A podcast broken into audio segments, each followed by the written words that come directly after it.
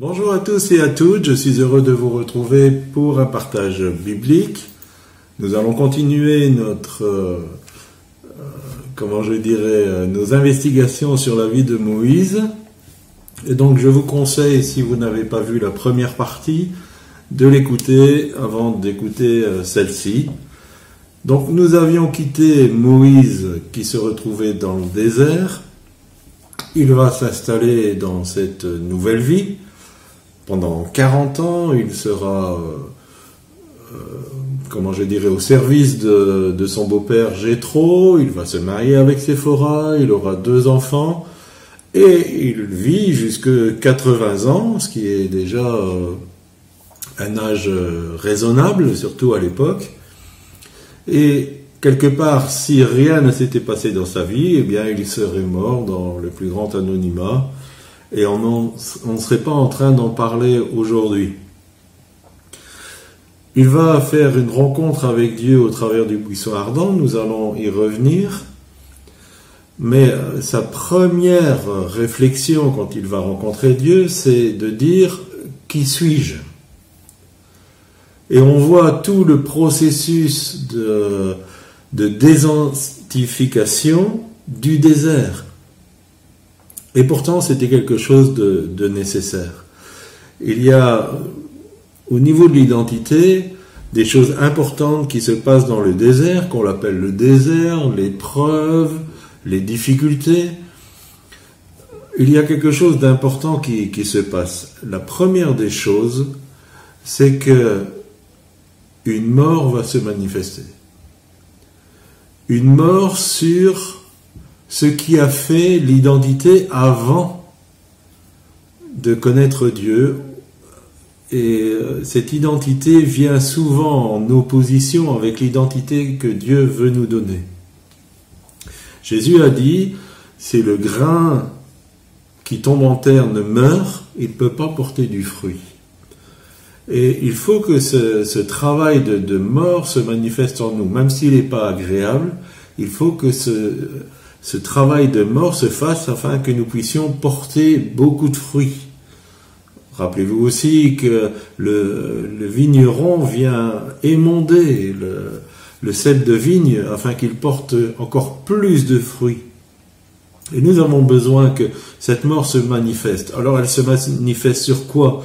Eh bien peut-être sur euh, des a priori que nous avions par rapport à notre identité, peut-être sur euh, le parcours, une certaine connaissance que nous avons acquise au travers de, ce parcours, peut-être même certains enseignements bibliques que nous avons reçus. Tout cela doit passer par cette mort pour que Dieu puisse nous revêtir de notre nouvelle identité. Et c'est ce qui s'est passé avec euh, Moïse pendant ces 40 ans, tout ce qu'il avait appris dans, dans le milieu égyptien, toute la connaissance qu'il avait, c'était un leader, c'était un chef, c'était un homme respecté, toute cette position, euh, tout cela a été amené à la mort. Ça, c'est la première des choses que le désert va faire. C'est euh, d'amener une mort sur euh, certaines choses qui font notre identité et qui ne sont pas de Dieu. La deuxième des choses, c'est que notre appel va être épuré. Il y aura une épuration de ce que Dieu attend de nous. Et la Bible nous parle des exemples d'hommes de Dieu qui sont passés par le désert, et je pense notamment à Élie.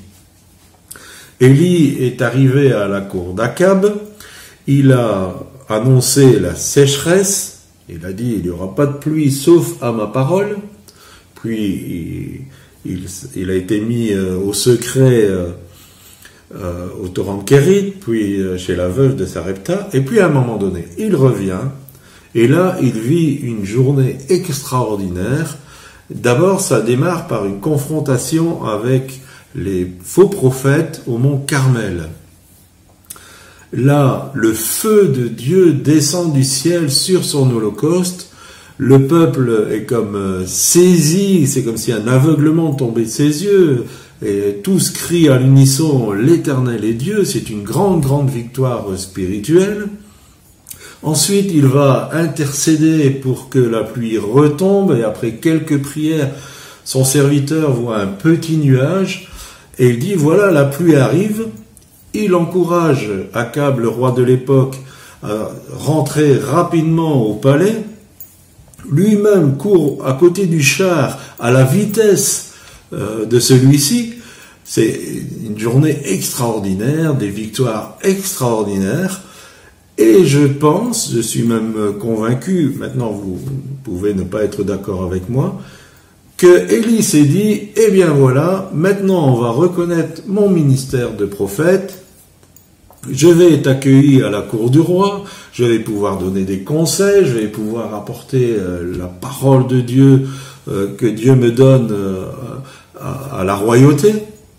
Et rien de tout cela. En fait, il est confronté à une menace de mort qui vient de l'épouse d'Akab, et vous savez, c'était Jézabel, qui lui dit, eh bien, moi, je vais te faire la même chose que tu as fait à mes prophètes. Élie se retrouve dans le désert, et puis là, il demande la mort. Il dit, Seigneur, je ne suis pas meilleur que mes pères, euh, euh, que je puisse mourir. Et donc, ce, travail de mort se fait sur ses ambitions, sur sa façon de, voir les choses, sur euh, son interprétation de ce que pourrait devenir son, ministère. Mais nous savons que Dieu va prendre soin de lui, et après 40 jours de marche dans le désert, il va avoir une rencontre extraordinaire avec Dieu qui va le, le réanimer, le réidentifier dans ce que Dieu attend vraiment de, de lui. Donc, la deuxième des choses, dans le désert, Dieu va épurer notre appel et il va enlever tout ce qui pourrait correspondre à nos ambitions humaines. La troisième des choses, c'est qu'une fois que Dieu commence à construire notre identité, elle va être confrontée au mensonge du diable. Et on se rappelle cette, euh, cette confrontation entre Jésus et le diable qui va lui dire si tu es le Fils de Dieu. Et donc il met bien en cause sa propre identité. Si tu es le Fils de Dieu, bien ordonne que ces pains, que ces pierres deviennent du pain. Il va l'emmener sur le temple, il va dire si tu es le Fils de Dieu, ben jette-toi en bas parce qu'il est écrit à ton sujet. Le diable va essayer de détruire cette identité que Dieu est en train de construire en nous. Mais Jésus n'a pas répondu au diable en disant oui, je suis le Fils de Dieu, j'ai une naissance miraculeuse, je suis appelé, il y a eu des paroles prophétiques sur ma vie. Il ne va pas se défendre comme ça, il va dire il est écrit. Et il va s'appuyer sur la parole de Dieu. Et en s'appuyant sur la parole de Dieu, il va s'appuyer sur Dieu lui-même.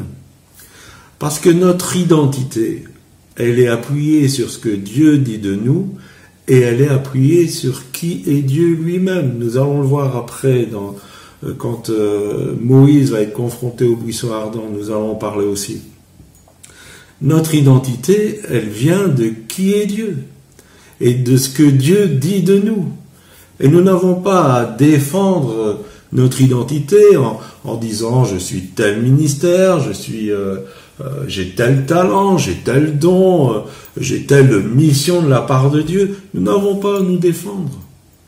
Nous avons simplement à citer la parole de Dieu et à savoir qui Dieu est. C'est ça l'important. Qui Dieu est, parce que nous nous fusionnons avec Dieu au travers de, euh, notre rencontre avec lui.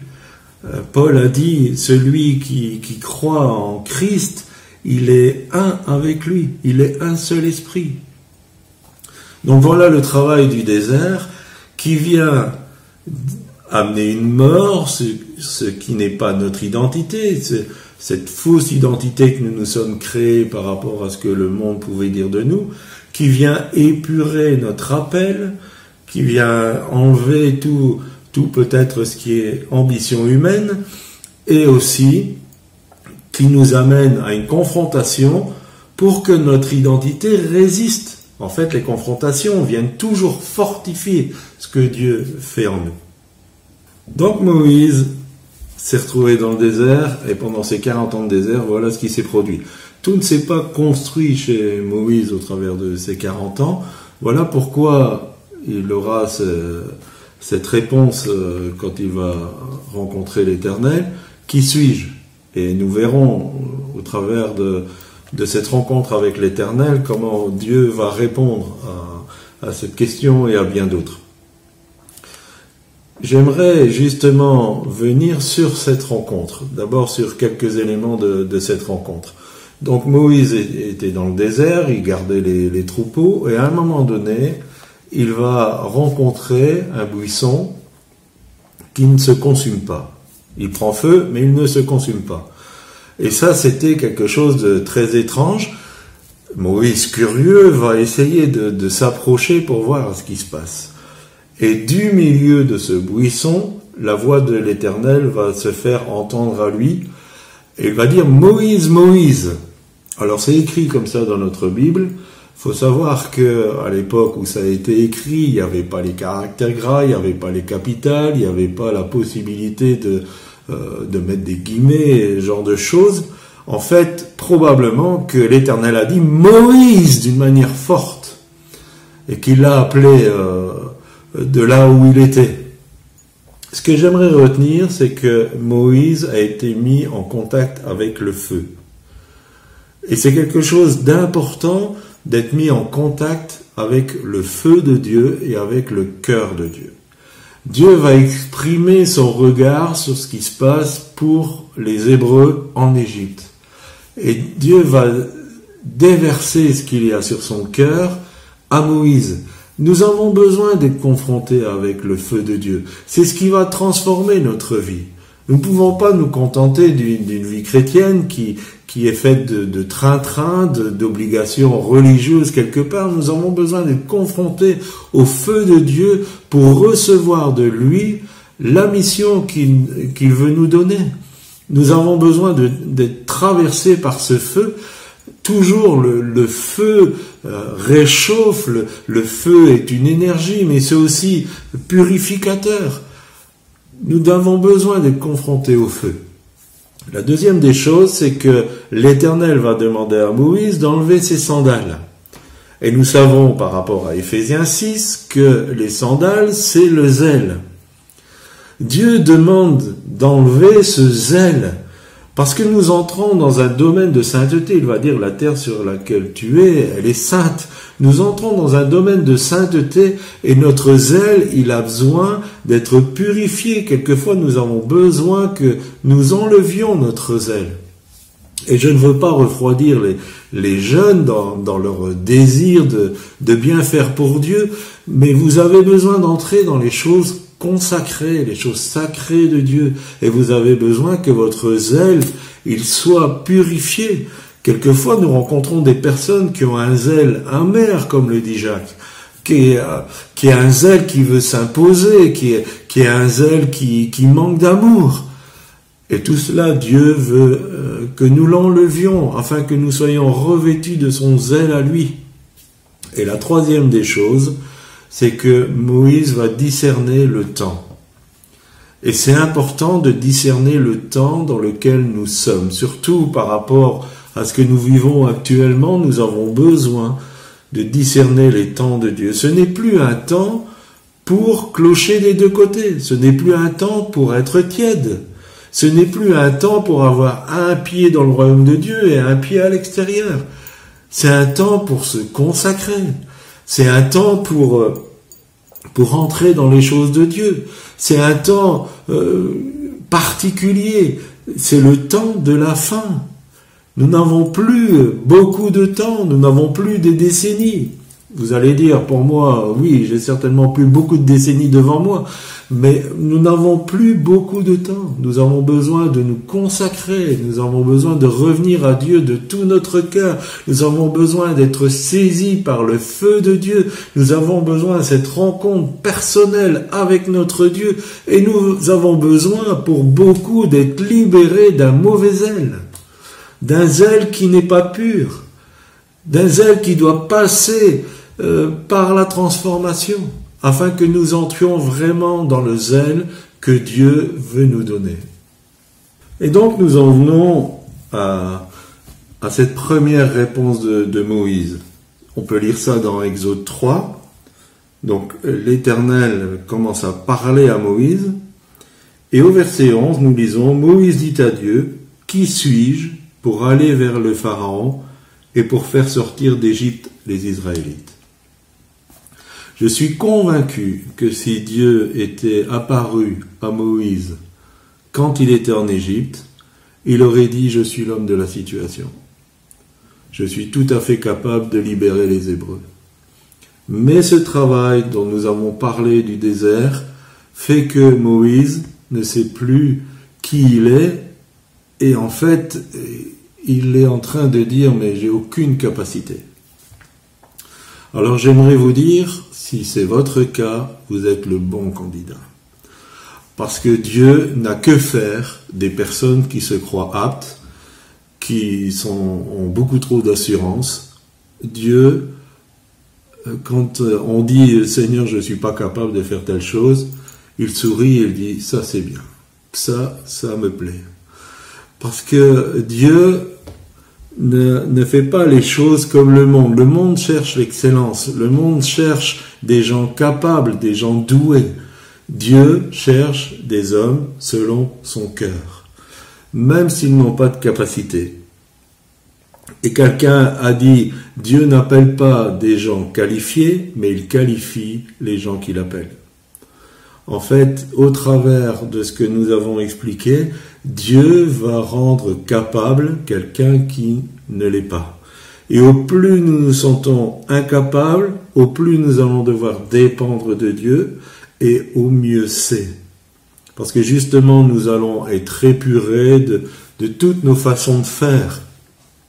Imaginez euh, comment Noé a dû construire l'arche, tout était expliqué.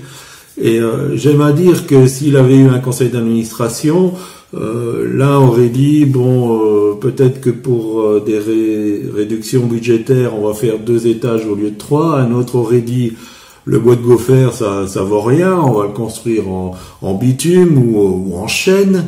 Ou un autre aurait encore dit, euh, bon, un couple d'animaux, c'est pas suffisant, il en faudra deux. Tout le monde aurait peut-être donné des conseils qui semblent sages, mais ça n'aurait pas été comment Dieu a dit les choses. Et Noé a fait les choses exactement comme Dieu lui avait dit. Moïse, plus tard, quand euh, il sera dans le désert avec le peuple hébreu, va construire le tabernacle. Et imaginez, quelquefois, quand on arrive à ces lectures, on se dit, mais à quoi ça sert? Mais en tout cas, ça peut servir que Dieu a montré dans les détails comment les choses devaient être faites, les mesures, comment ça, ça devait être construit. Jésus lui-même a dit, je ne fais que ce que je vois le, le, Père faire, je ne dis que ce que le Père m'a ordonné de dire. Il était à 100% au centre de la volonté de Dieu parce qu'il ne faisait exactement que ce que Dieu lui avait demandé. Et euh, quelque part, c'est ce que Dieu euh, nous demande. Et comme nous nous sentons incapables, méprisables, nous collons à Dieu parce que nous ne savons pas comment faire les choses. Et Dieu nous équipe, il nous montre, il nous explique, et il se réjouit en disant, voilà quelqu'un qui est selon mon cœur, qui va faire les choses euh, selon, mon cœur, selon ma sagesse. Donc nous avons besoin quelque part d'arriver à... Mais qui suis-je? Et la réponse de Dieu est extraordinaire. Je suis avec toi. Verset 12. Dieu dit, je suis avec toi. L'important, quand nous servons Dieu, c'est que Dieu soit avec nous. Si Dieu n'est pas avec nous, qu'est-ce que nous pouvons faire? Jésus dira lui-même aussi, sans moi, vous pouvez rien faire tout ce qu'on va pouvoir accomplir dans, notre capacité humaine n'a aucun sens, n'a aucun prix. Je suis avec toi. Et voilà ce qui fait notre identité. C'est je suis un enfant de Dieu, Dieu est avec moi. Je ne suis pas seul, Dieu est avec moi. Voilà ce qui fait notre identité. Et euh, si Dieu est avec vous, avec Dieu, nous ferons des exploits, nous dit la parole. Un autre psaume dit, je prends l'indigent du fumier et je l'amène à s'asseoir avec les notables. Voilà ce que Dieu est capable de faire avec les gens incapables. Donc voilà, nous allons arrêter là cette euh, deuxième partie. Euh, il en faudra une troisième pour qu'on arrive euh, peut-être au bout de, l'expérience de Moïse. Ce que j'aimerais que vous reteniez, c'est que Dieu ne cherche pas des hommes capables parce qu'ils ont eu telle éducation, tel, euh, tel enseignement, ils ont telle ou telle capacité. Dieu cherche des hommes et des femmes selon son cœur, qui vont se laisser modeler, qui vont se laisser épurer. Je ne suis pas en train de dire que les études sont une mauvaise chose, je ne suis pas en train de dire que les personnes qui ont des compétences, des capacités ne sont pas utilisées par Dieu. C'est pas ce que je suis en train de dire. Ce que je suis en train de dire, c'est que la priorité, ça doit être dans ce je suis avec toi. Est-ce que Dieu est avec moi dans ce que je fais? Posez-vous cette question honnêtement. Parce que quelquefois, quand on rentre dans le service de Dieu, on est dans une sorte de train-train, on est dans des habitudes, et c'est très facile de, de, sortir du plan de Dieu et de faire les choses parce que ça semble raisonnable. Et c'est une question qu'on doit se poser très souvent, pour pas dire chaque jour, aujourd'hui, est-ce que Dieu est avec moi? Ce que je vais faire au nom de Dieu, pour le Seigneur, est-ce que c'est ce qu'il attend de moi? Et quelquefois, il vaut mieux passer du temps dans le secret de la chambre avant de faire les choses, de chercher le cœur de Dieu, de chercher la volonté de Dieu, de chercher qui on est en Dieu. Vous savez, le monde peut dire ce qu'il veut sur vous. Le, les gens peuvent dire ce qu'ils veulent sur vous. Les chrétiens peuvent dire ce qu'ils veulent sur vous. L'important, c'est de savoir ce que Dieu dit sur vous. Et j'espère que la parole de Dieu pour vous sera Voici mon fils bien-aimé, voici mon enfant bien-aimé en qui je prends plaisir, en qui j'ai mis toute mon affection. Il l'a dit pour Christ, mais il peut le dire sur votre vie. Voici mon enfant bien-aimé. Voilà quelle est ton identité, mon enfant. Tu peux crier Abba, Père, je suis ton Père. Et si Dieu est notre Père, qu'est-ce qu'il nous faut de plus? Si Dieu est notre Père, il nous donnera toutes choses en même temps. Voilà, j'espère que ce partage vous aura été bénéfique. On se retrouve une prochaine fois. Soyez bénis.